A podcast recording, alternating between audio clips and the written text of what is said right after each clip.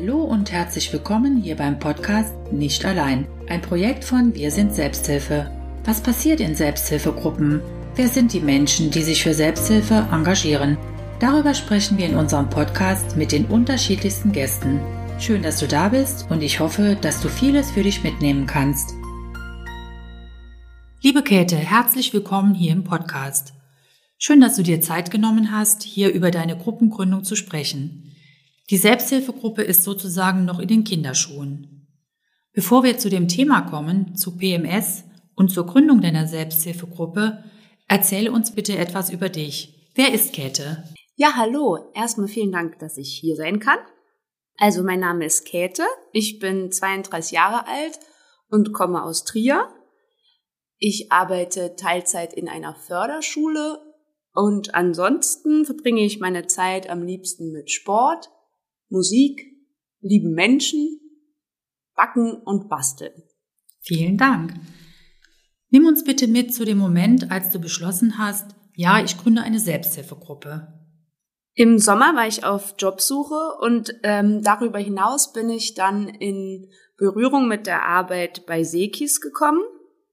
Und genau in dieser Zeit hat mich eine Freundin gebeten, ihr ein paar Tipps bezüglich PMS zu geben. PMS ist das prämenstruelle Syndrom, darauf kommen wir dann später noch zu sprechen. Und diesbezüglich habe ich ihr dann eine Sprachnachricht aufgenommen und kam dann auf die Idee, dass es schön wäre, das mit mehreren Menschen mit PMS zu teilen. Und dann habe ich meine Berührungspunkte mit Sekis und dieses, diese Erfahrung mit den Tipps für die Freundin zusammengefügt und habe gedacht, ich könnte doch eine Selbsthilfegruppe gründen. Du hast es schon erwähnt. Äh, was genau ist PMS? Der Begriff PMS, also das prämenstruelle Syndrom, fasst eine Bandbreite unterschiedlichster Symptome zusammen, die bei Menschen mit Menstruation typischerweise in den Tagen vor der Regelblutung auftreten können. Und diese Symptome, die reichen von körperlichen über emotionalen bis hin zu mentalen Symptomen und können im Alltag mitunter sehr herausfordernd sein. Und woher weiß eine Frau, dass sie PMS hat? Also es hilft sich vor den Tagen vor seiner Periode genau zu beobachten. Und wenn man eine wiederkehrende Symptomatik bei sich erkennt, beziehungsweise sich selbst wiederholt nicht erkennt und denkt, was ist mit mir los? Warum bin ich so? Warum geht es mir so, wie es mir gerade geht? So kenne ich mich nicht. Und wenn man das genauer beobachtet und mit seinem Zyklus vergleicht, dann ist es gut möglich, dass man da eine Regelmäßigkeit feststellt. Und das könnte ein Hinweis darauf sein, dass man an PMS leidet oder zumindest einzelne Symptome davon wiederkehrend empfindet. Kannst du noch näher auf die Symptome bitte eingehen? Also was sind diese Symptome? Wie kann man sich das vorstellen? Genau, so körperliche Symptome sind so äh, Brustspannen, aber auch Unterleibsschmerzen kann es sein, Kopfschmerzen. Für mich besonders von Relevanz sind die emotionalen, mentalen Symptome. Das sind Stimmungsschwankungen und depressive Verstimmungen bis hin, Lustlosigkeit, Antriebslosigkeit, Müdigkeit, was bevorstehendes betrifft und das auch sehr plötzlich. Also dienstags war noch alles in Ordnung, alles machte Sinn und man hatte Spaß am Leben zu sein und donnerstags versteht man die Welt nicht mehr. Man hat gar nicht mehr die Energie für die Sachen, die anstehen, geschweige denn, dass man einen Sinn dabei empfindet, sondern will eigentlich sich nur zurückziehen, Ruhe vor der Welt haben und ist dabei entweder autoaggressiv, dass man sich selbst als Grund allen Übels sieht oder dass man sehr hart mit den Menschen in seiner näheren Umgebung, vor allen Dingen seiner nächsten Umgebung, sehr hart mit denen ins Gericht geht. Wenn man dann sowieso schon nicht gut gelaunt ist und darüber hinaus dann noch in Streit gerät mit jemandem, der einem sehr lieb ist, dann wird die Stimmung ja potenziert schlechter. Und das kann einen Kreislauf erzeugen, aus dem man dann droht, in dem Moment nicht ausbrechen zu können, weil es ja an dieser Sinnhaftigkeit eh schon fehlt. Und das sind für mich die herausforderndsten Momente von PMS gewesen. Das hört sich nach großem Leid an. Also es ist nicht in jeder Zyklusphase gleich. Manchmal geht's mir persönlich besser, manchmal nicht so gut, manchmal auch besser als sonst. Das sind einzelne Passagen, wo ich viel lache, also auch fast äh, übertrieben fröhlich bin.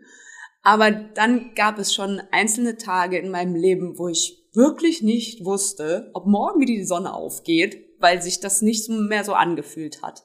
Dann habe ich mich noch überworfen mit Menschen, die mir am liebsten sind, weil ich mir vielleicht von denen irgendwie Rückhalt oder einen Ausweg gewünscht hätte oder dass sie mir irgendwie mich trotzdem lieb haben, weil gleichzeitig sehnt man sich ja total nach ähm, Zuspruch, während man sich selber nicht leiden kann.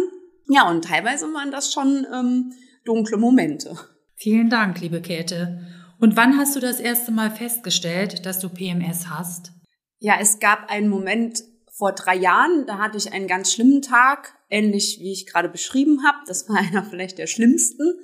Da hatte ich Missverständnisse im Freundeskreis, Streit im familiären Bereich, wahrscheinlich noch Frust auf der Arbeit. Irgendwie kam sowieso schon alles zusammen, plus dann diese hm, schlechte oder ungünstige hormonelle Situation aufgrund von PMS, weil PMS ist hormoninduziert. Und darüber hinaus habe ich aber nicht gewusst, warum ich so bin. Ich hatte keinerlei Motivation mehr. Es war alles sinnlos. Nichts hat mir irgendwie mehr Lust bereitet.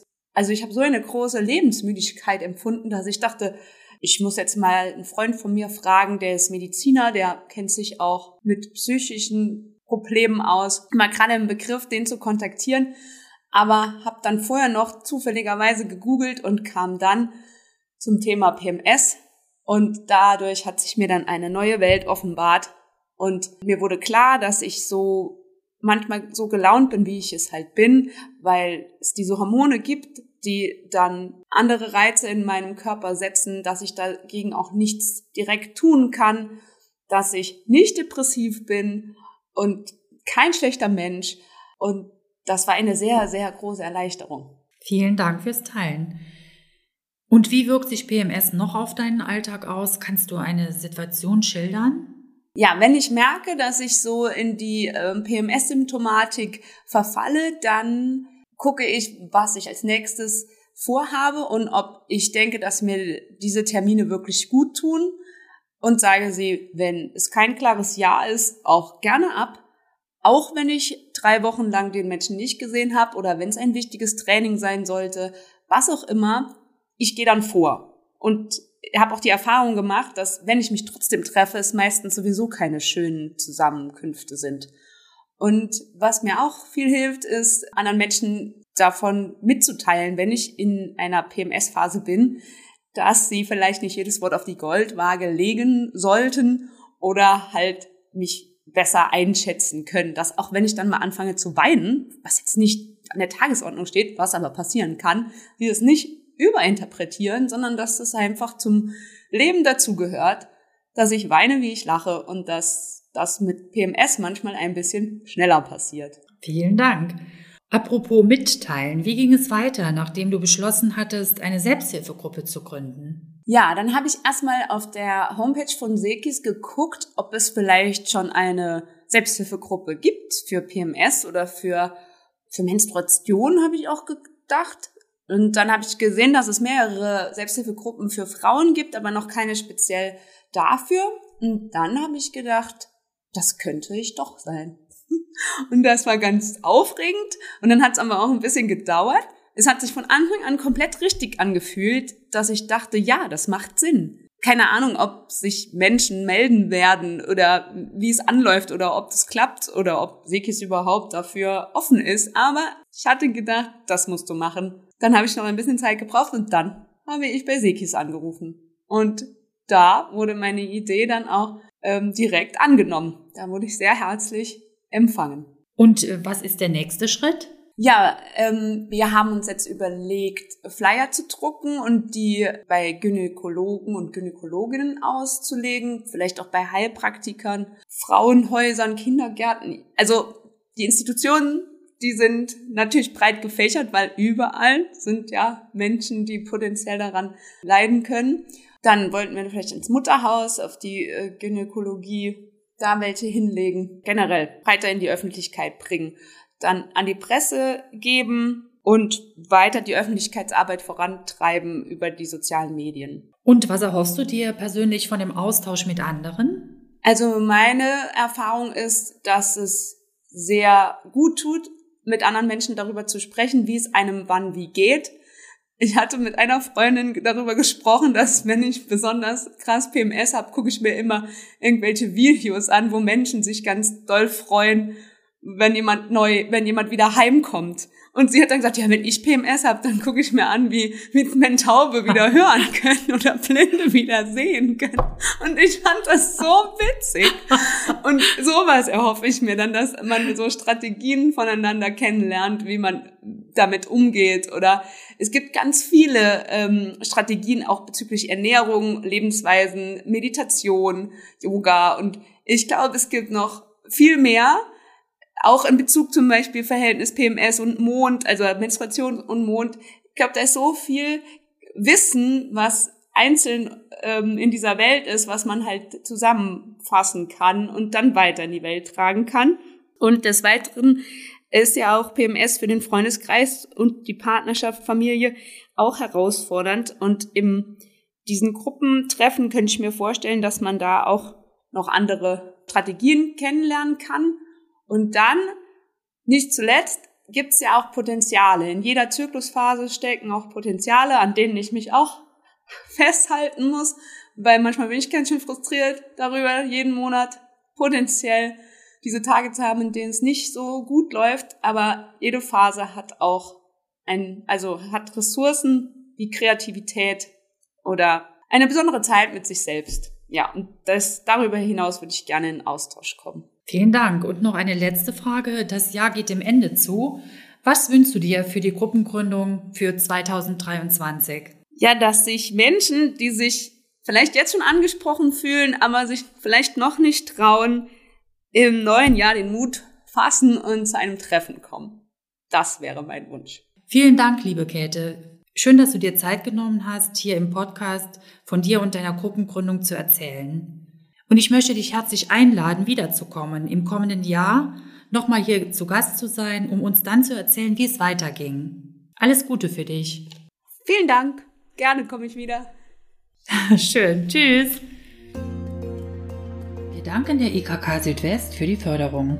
Wenn du Fragen hast oder du dir ein Thema wünschst, über das wir hier im Podcast sprechen sollten, schreibe uns gerne unter info at selbsthilfe- rlp.de. Tschüss, mach's gut, bis zum nächsten Mal. Ich freue mich, wenn wir uns wiederhören.